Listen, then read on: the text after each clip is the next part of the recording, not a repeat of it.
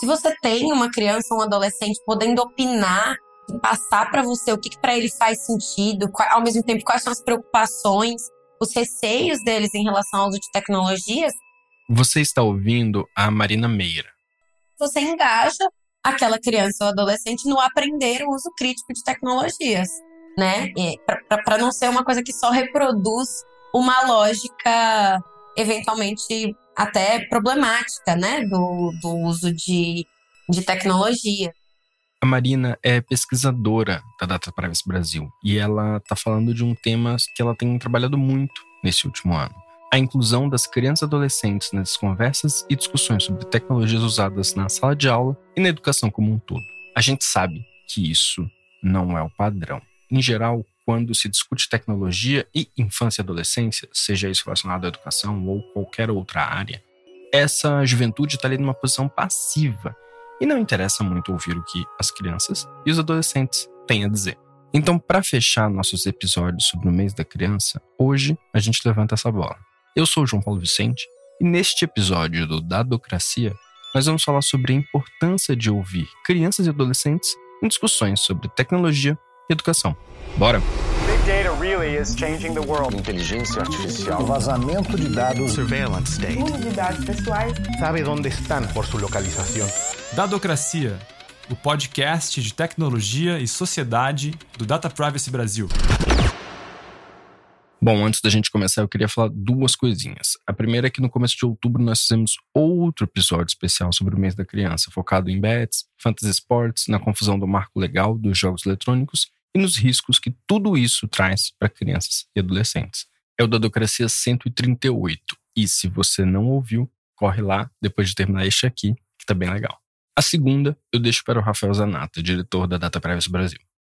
Olá, você que está aí ouvindo da Docracia. Aqui é o Rafael Zanata. Eu quero convidar vocês para a segunda edição da Data Privacy Global Conference. São mais de 50 palestrantes internacionais reunidos no Brasil para discutir o futuro das inteligências artificiais. A DPGC vai rolar nos dias 27 e 28 de novembro, no auditório da ESPM, em São Paulo. Os ingressos para o evento presencial estão esgotados, mas conta com uma lista de espera em caso de desistência. Também é possível adquirir o ingresso para acompanhar o evento de forma remota.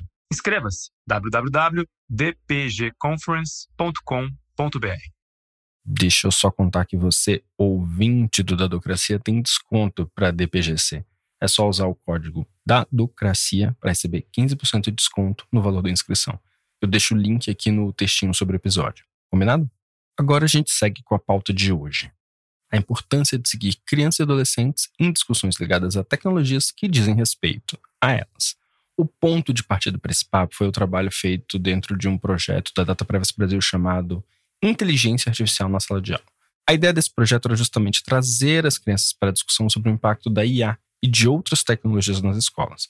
Para operacionalizar isso, a equipe desse projeto trabalhou com o Núcleo de Tecnologia Educacional Municipal de Santa Maria, no Rio Grande do Sul, o NTEM.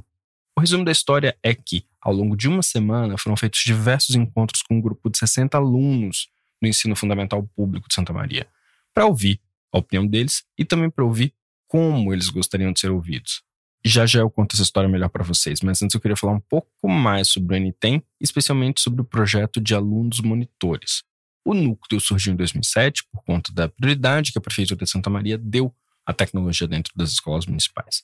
Muita coisa mudou desde então, mas a cidade ainda tem uma infraestrutura muito boa em comparação com a média brasileira nesse campo.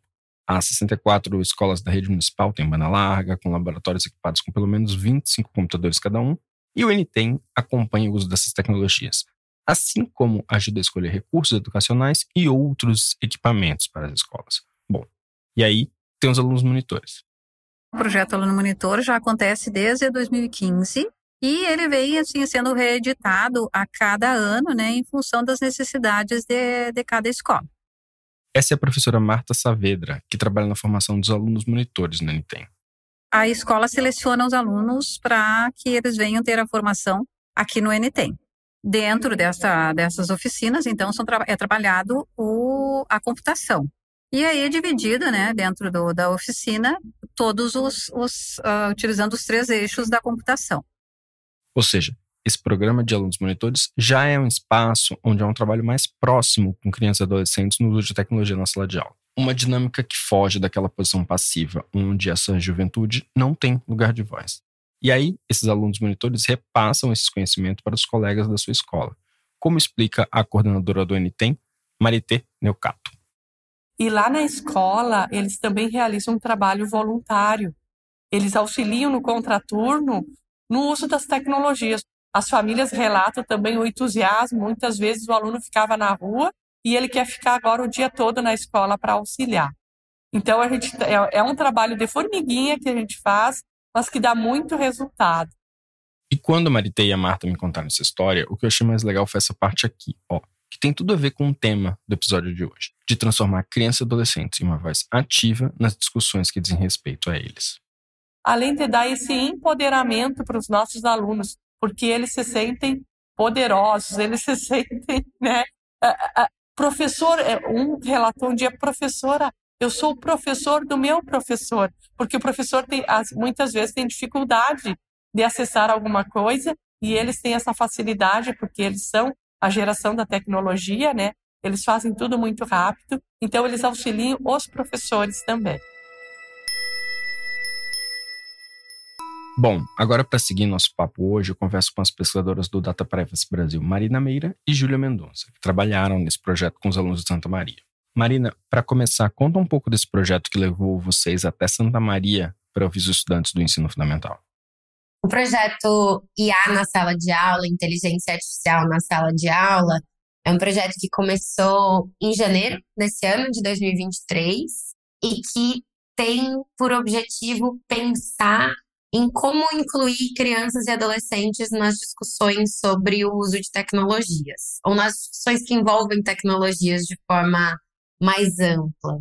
Para a gente pensar isso, o projeto, a gente escolheu focar no campo das tecnologias utilizadas na educação, mais especificamente no ensino público do Brasil. E a gente fez uma parceria, uma parceria com o NTEM, que é o Núcleo de Tecnologia Educacional Municipal do, da Secretaria de Educação do município de Santa Maria, no Rio Grande do Sul. Então, justamente, elas têm uma série de, de projetos mesmo envolvendo tecnologias, envolvendo o ensino de alguns estudantes também, um projeto de formação de um grupo de mais ou menos 60 alunos do ensino fundamental entre quinto e, e nono ano. E a gente resolveu fazer nossa pesquisa com esses jovens, com essas crianças e adolescentes, ouvindo as perspectivas deles sobre como têm sido escolhidas as tecnologias que são utilizadas no ensino-aprendizagem deles, né? Então, não só necessariamente na sala de aula, o que, que tem sido bom, o que, que não tem sido e como que eles gostariam de participar da escolha de tecnologias. No final do projeto, a nossa proposta é construir um material para gestores públicos da área de educação que proponha caminhos concretos e específicos de como ouvir os estudantes, crianças e adolescentes antes da aquisição ou da renovação de algum contrato de uma tecnologia sendo utilizada no, no ensino público. Júlia, você quer complementar? Pois é, nós viajamos lá para Santa Maria, no Rio Grande do Sul, para fazer encontros presenciais com esses alunos, com esses grupos de alunos. Então, a partir de algumas perguntas norteadoras, a gente conseguiu ter esse contato direto com os estudantes e saíram algumas, algumas, alguns inputs muito importantes assim para o nosso projeto e para toda a discussão né, sobre essa ideia de reconhecer voz, as vozes das crianças como um todo. Também, né, já a gente aproveitou esse contato com o projeto do NTEM para conversar um pouco também com os professores, né? Então fizemos uma formação so, sobre esse uso crítico de tecnologias, né, mais especificamente sobre proteção de dados pessoais, privacidade, também com os professores, né, que é muito importante que os professores tenham contato com essas com essas discussões também de forma mais aprofundada até para conseguir plantar aquela sementinha, né, e, e, ter frutos que, que vão, né, enfim, crescendo e vão também, né, se disseminando entre, no, na comunidade escolar, na sala de aula. Marina, quando você me respondia antes, você usou bastante o verbo ouvir, ouvir a opinião dessas crianças e adolescentes. Por que, que é tão importante colocá-los como parte ativa da discussão? E não só como atores passivos que devem ser protegidos de longe, como se não tivessem capacidade de articulação. essa participação ativa, né? Esse reconhecer a voz é importante por muitos motivos. A começar pelo fato de que são, nesse caso, né, por exemplo, no caso do nosso projeto, mas são as crianças e adolescentes que estão usando as tecnologias. São gerações que já nascem num mundo muito mais ligado à internet, muito mais datificado, que está sofrendo impactos de formas totalmente distintas do que as nossas gerações, do que as gerações que estão hoje legislando, né, ou regulando o uso de tecnologias. Então a experiência é distinta, ouvi-los é essencial. É essencial ouvi-los, incluí-los também nas discussões, para que nuances possam ser capturadas. Então, o, esse olhar paternalista ou adultocêntrico que acaba vindo, muitas vezes ele considera que crianças e adolescentes não são um grupo homogêneo, muito pelo contrário, são um grupo muito diverso, mas também é essencial de uma perspectiva de educação digital, né, e alfabetização. Se você tem uma criança ou um adolescente podendo opinar e passar para você o que, que para ele faz sentido, ao mesmo tempo quais são as preocupações, os receios deles em relação ao uso de tecnologias, você consegue adaptar a forma como aquela tecnologia está sendo utilizada ou vai ser utilizada para que ela faça sentido, para que ela corresponda a essas demandas, você engaja aquela criança ou adolescente no aprender o uso crítico de tecnologias, né? Para não ser uma coisa que só reproduz uma lógica eventualmente até problemática, né, do, do uso de de tecnologias. Essa é até uma essa inclusão não à toa ela tá colocada para gente desde a Convenção sobre os Direitos da Criança da ONU, que é de 1989. A, uma das grandes tônicas da convenção é dar é o direito de ser ouvido de crianças e adolescentes. E depois, em 2021, vem o Comentário Geral 25 do Comitê dos Direitos da Criança da ONU, né, também, que é uma interpretação da Convenção dos Direitos da Criança à luz do ambiente digital.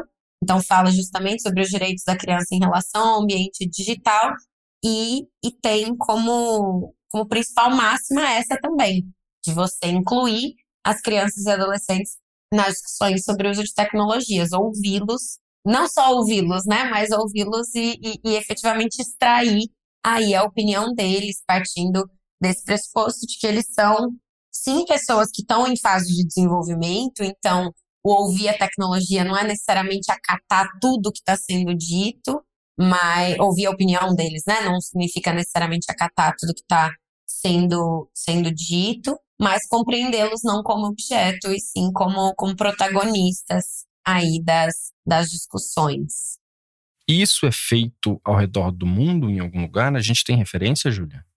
Pois é, é uma tendência né, já mundial, uma tendência global, que vem sendo aplicada em determinadas políticas públicas, só que está bastante concentrada no norte né, global.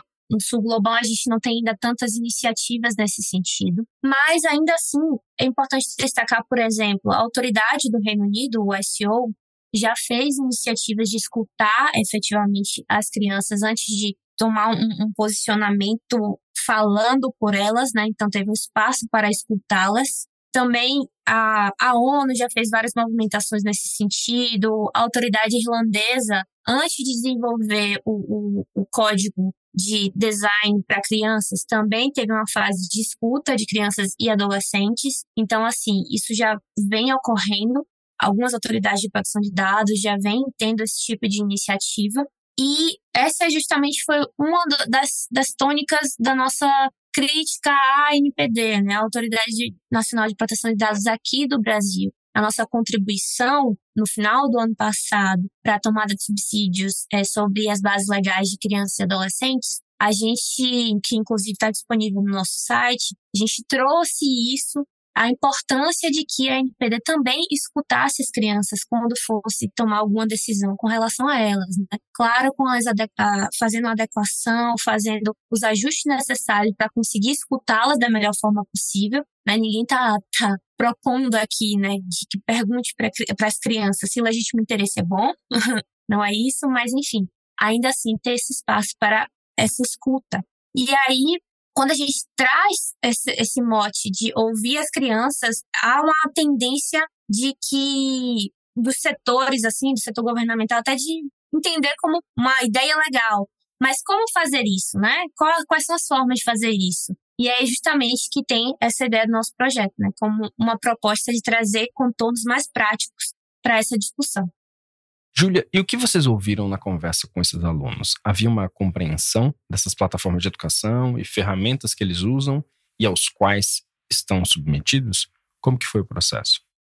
Acho que o, o ponto de início, assim, que a gente pode puxar é que quando a gente vai conversar com qualquer pessoa sobre essa possibilidade, né, com, com qualquer agente sobre essa possibilidade de incluir a escuta de crianças, muitas vezes a, a, devolutiva que a gente recebe é de que elas não têm maturidade, de que, por exemplo, ao escolher uma tecnologia, vai querer só ficar jogando, vai, vai confundir educação com entretenimento e não vai conseguir fazer esse distanciamento, né? E, e essa análise crítica que é necessária para uma política pública de educação, enfim, que envolva meios tecnológicos. Mas esse foi, assim, a, a coisa que ficou bastante evidente no discurso deles, né, nas contribuições que eles fizeram, de que eles se reconhecem de forma muito clara como pessoas em desenvolvimento. Então, eles mesmos se entendem enquanto crianças, né, enquanto adolescentes, que precisam, que, que querem, ah, foi uma unanimidade, eles querem ser ouvidos, sim, mas eles entendem que precisam aí de, de uma mediação, de, de um, uma participação também de outros agentes, né, como, como e especialmente os professores que estão nesse dia a dia, né, com eles, para a escolha das tecnologias. Então eles sabem que eles precisam ter um, norte, né, um, norteador aí como um professor, a figura do professor, né, coisas mais específicas, para depois ouvi-los e que eles também sabem que sabem diferenciar muito bem, utilizar uma plataforma de jogos para entretenimento. Eles têm muita noção de que determinadas plataformas X e Z são para aprendizado.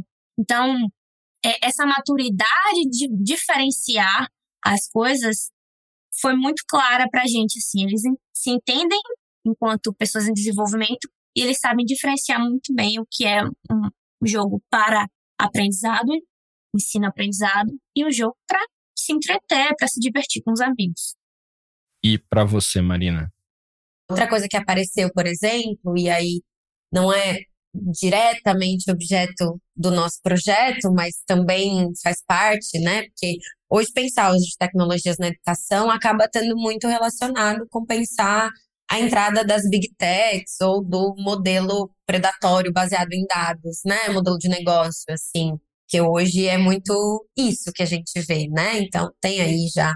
Não faltam casos e pesquisas que mostram essa problemática, seja a predominância do, das plataformas do Google hoje no ensino público brasileiro, seja o, a pesquisa que saiu no ano passado e, e atualizada esse ano da Human Rights Watch, que mostra como os principais aplicativos e plataformas recomendados pelas secretarias de educação do estado de São Paulo e de Minas, que são os dois mais populosos do Brasil, como tem práticas vigilantistas e práticas comerciais, de exploração comercial, também baseada nos dados coletados. Mas os estudantes, inclusive, quando a gente falou um pouco com eles sobre o modelo de negócio das plataformas, né?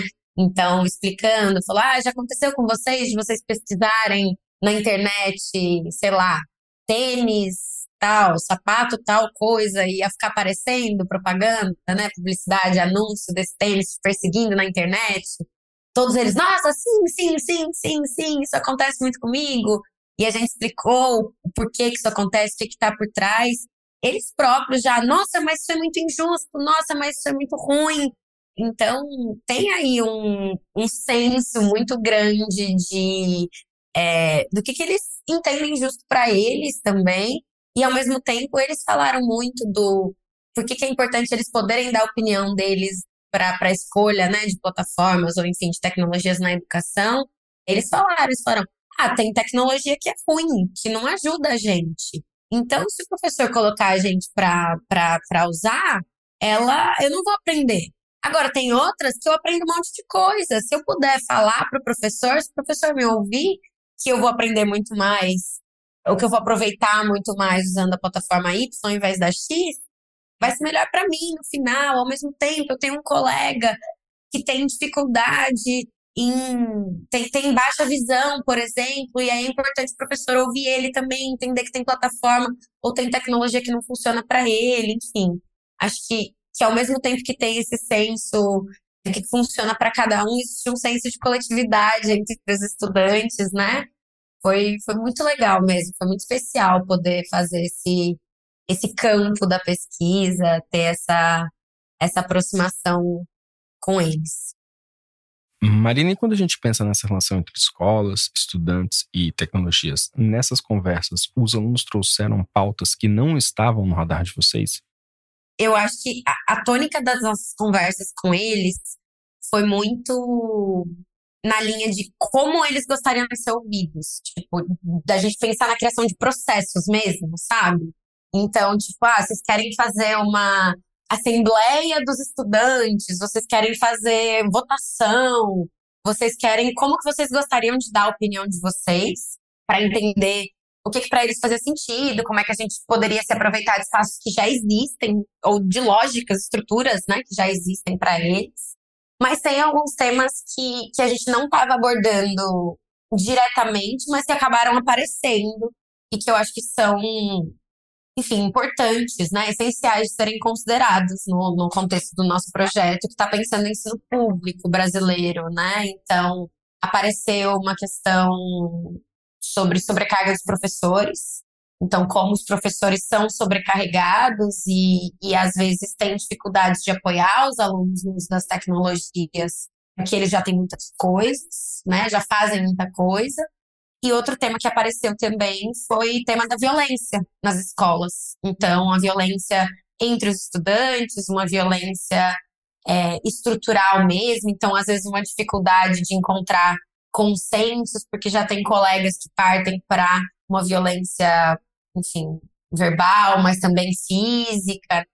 Exatamente, sobre questão de pandemia, dificuldade de conectividade, de que assim eles tinham que que o dever de casa vinha de carro na casa de cada um dos estudantes, ele pegava o papel impresso, fazia o dever, depois um carro passava na casa de cada um para poder buscar, enfim, são exatamente como a trouxe, são escolas rurais, então tem uma dinâmica bem específica. Então surgiram coisas assim, sabe? Tá legal. E se a gente inverter a pergunta? Vocês levantaram pautas que a princípio não estavam no radar deles, Júlia? Bom, João, a gente teve justamente essa, essa intencionalidade no sentido de preparar uma formação antes do grupo focal, justamente para poder dar esse tom, né, de e trazer as discussões para começar a, a ir aquecendo, né, o debate para posteriormente. Mas assim, a gente também estava lidando com um grupo de estudantes que estão na, na, no, no projeto Alunos Monitores, né, do NTEM. Então, são estudantes que já têm um contato mais direto com tecnologia, que já vivenciam mais essas discussões e, e que a gente sabe que não é a realidade do todo das escolas que esses alunos são oriundos. Então, assim, foi um, grupo bem específico, né, que tem essa característica de já estar tá mais por dentro das discussões, de ter em Santa Maria mesmo as escolas municipais, né, a grande maioria tem conectividade, né? Tem é, computadores, tem aula de informática. Então, é, é um recorte, né, digamos assim, do Brasil que não necessariamente reflete todas as realidades, né? Mas que nesse caso eles já, já tinham muito mais, já se sentiam muito mais poderados, digamos assim, para tratar sobre essa discussão.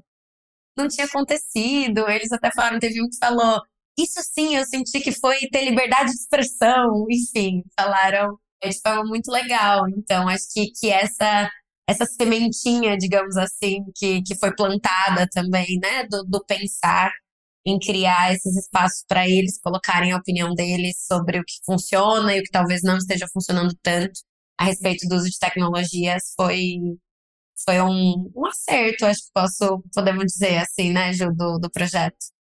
Isso é incrível e muito legal, o que vocês estão me contando. E bom, para acabar, quais são os próximos passos agora? Quando vocês vão lançar esse material de apoio para auxiliar gestores públicos a ouvir crianças adolescentes em discussões ligadas à tecnologia e educação? Bom, então agora a partir do que a gente das nossas atividades presenciais lá, né, do, do, que a gente colheu muito dessa conversa com os estudantes, a gente também fez, como a Júlia falou, conversa com os professores e a gente está num contato aí nesse âmbito da pesquisa, inclusive com as gestoras públicas do NTEM, que são a, a comunidade escolar, ela toda precisa ser considerada, né, nesse processo. A gente vai produzir esse guia para gestores públicos, justamente trazendo caminhos concretos sobre como incluir, ouvir crianças e adolescentes na escolha de tecnologias para serem usadas no ensino-aprendizagem. Então, para que essa, o que a Júlia falou, que hoje a gente vê muito acontecer, que é ser reconhecida a importância da inclusão dessas vozes, mas não saber dizer, ah, mas eu não sei como fazer isso, a gente quer ter um material que traz alternativas, né, sem verdades absolutas, não é que só existe uma forma de incluir crianças e adolescentes, mas a gente quer trazer alguns caminhos concretos. Esse material ele está já em produção e deve ser lançado até o final desse ano ou no mais tardar no começo do ano que vem. E a gente espera poder também fazer várias iniciativas pensando esse lançamento e a difusão dele, né? A gente quer que é um produto, acho que vai ser muito rico e a gente quer, espera que ele possa chegar em vários cantos do Brasil. Você acabou de ouvir a Marina Meira e a Júlia Mendonça, pesquisadoras da Data Privacy Brasil. Eu te convido também a ouvir nosso outro episódio sobre o mês das crianças, sobre bets, fantasy sports e o risco do acesso a essas plataformas por jovens. É o da Docracia 138. Eu também queria lembrar você da segunda edição da Data Privacy Global Conference, que acontece no fim de novembro. Como o Rafael Zanata contou no começo do episódio, as vagas presenciais estão escutadas, mas tem lista de espera e também tem vagas para acompanhar online.